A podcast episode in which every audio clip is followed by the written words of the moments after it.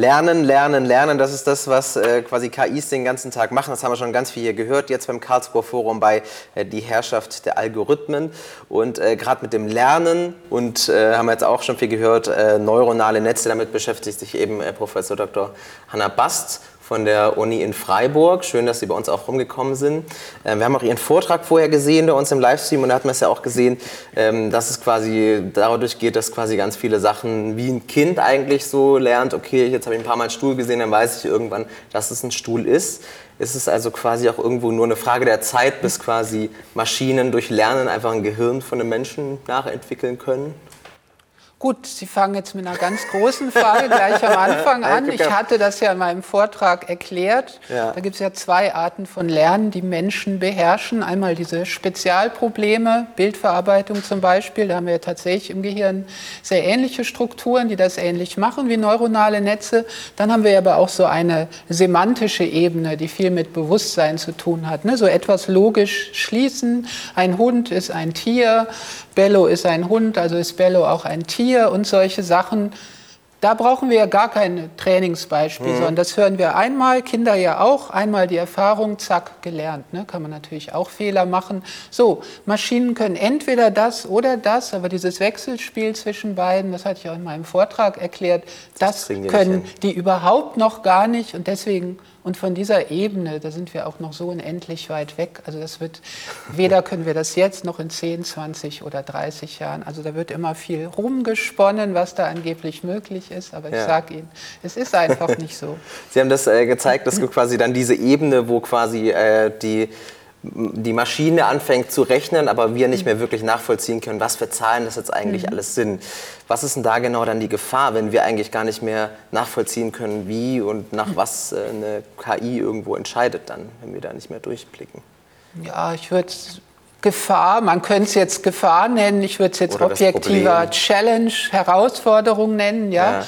Man muss halt schauen, wie man damit umgeht. Wobei man sagen muss, ganz viel, also es springen ja gerade fast alle auf diesen KI-Hype an.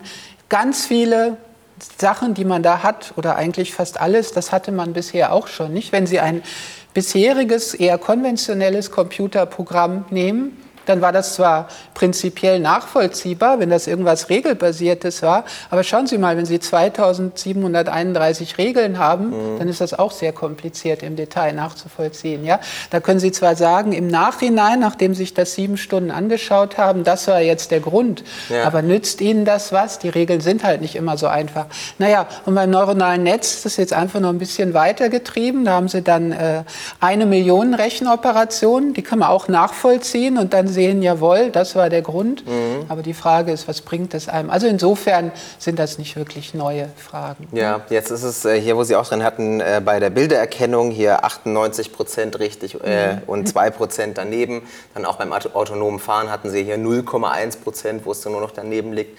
Ähm, gerade in dem Fall autonom fahren muss man, gibt es da die Möglichkeit, zu sagen, wir kommen da auf 100 Prozent, wo wir eigentlich fast sind, oder muss man sagen, man muss immer mit diesem Fehler irgendwo leben?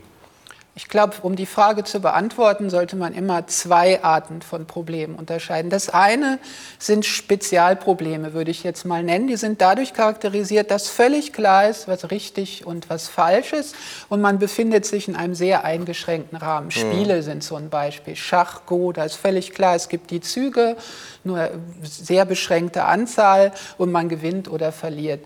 Oder auch ein Bild erkennen. Ja? Nehmen Sie ruhig was Medizinisches, eine Hautveränderung, ist es Krebs oder nicht, entartet das oder nicht. Da sind die Maschinen super, jetzt schon so gut wie der Mensch, demnächst auch besser. Es ist ja klar, dass das eine Maschine, die sich 10 Millionen Bilder angucken kann, besser als ein Arzt, der im Laufe seines Lebens vielleicht 10 Bilder, 10.000 Bilder angucken kann. Ja.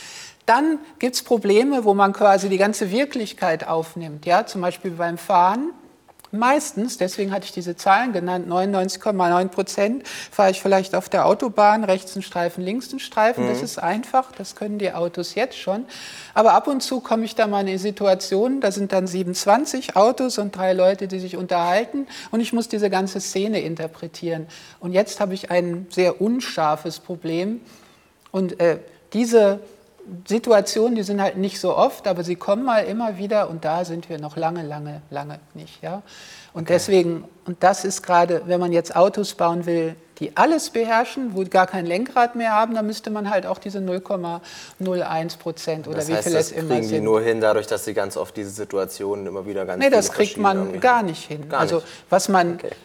Das heißt, was wird im autonomen Fahren passieren? Das ist ja leicht vorherzusagen. Es gibt ja jede Menge kontrollierte Szenarien. LKWs, die auf der Autobahn autonom fahren, ja. das ist ja auch schon mal was. Das sind ja. 99 Prozent der Strecke, da braucht man dann keinen Fahrer. Ja? Und für die letzten Meter muss man sich, oder auf einem bestimmten Gelände, wo man genau weiß, das sind die Wege, hat vorher eine Karte erstellt und so weiter.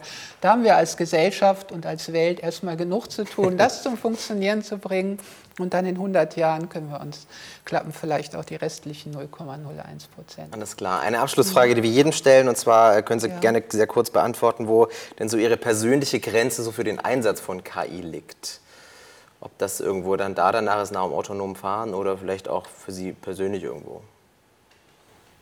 Ja gut, das ist jetzt eine sehr weit gefasste. Es gibt wie immer, das ist wie mit einem Messer, mit dem man in der Küche was schneiden kann oder jemand umbringen. Das ist eigentlich offensichtlich. Ne? Also man kann viel Gutes tun, Früherkennung in dem Gesundheitsbereich, aber selbstverständlich kann man äh, das auch für autonome Waffen einsetzen und das will natürlich keiner. Also ich glaube, da sieht jeder mit gesundem Menschenverstand, wo die Grenze ist, aber das spricht ja nie, genauso wenig wie, wie es gegen das Messer spricht, dass man damit alles. auch äh, spricht das nicht gegen die Technik an sich. Ne? Alles klar. Vielen Dank auf jeden Fall, dass Sie sich kurz Zeit genommen haben und hier geht es jetzt noch weiter mit drei Interviews. Ja, gerne.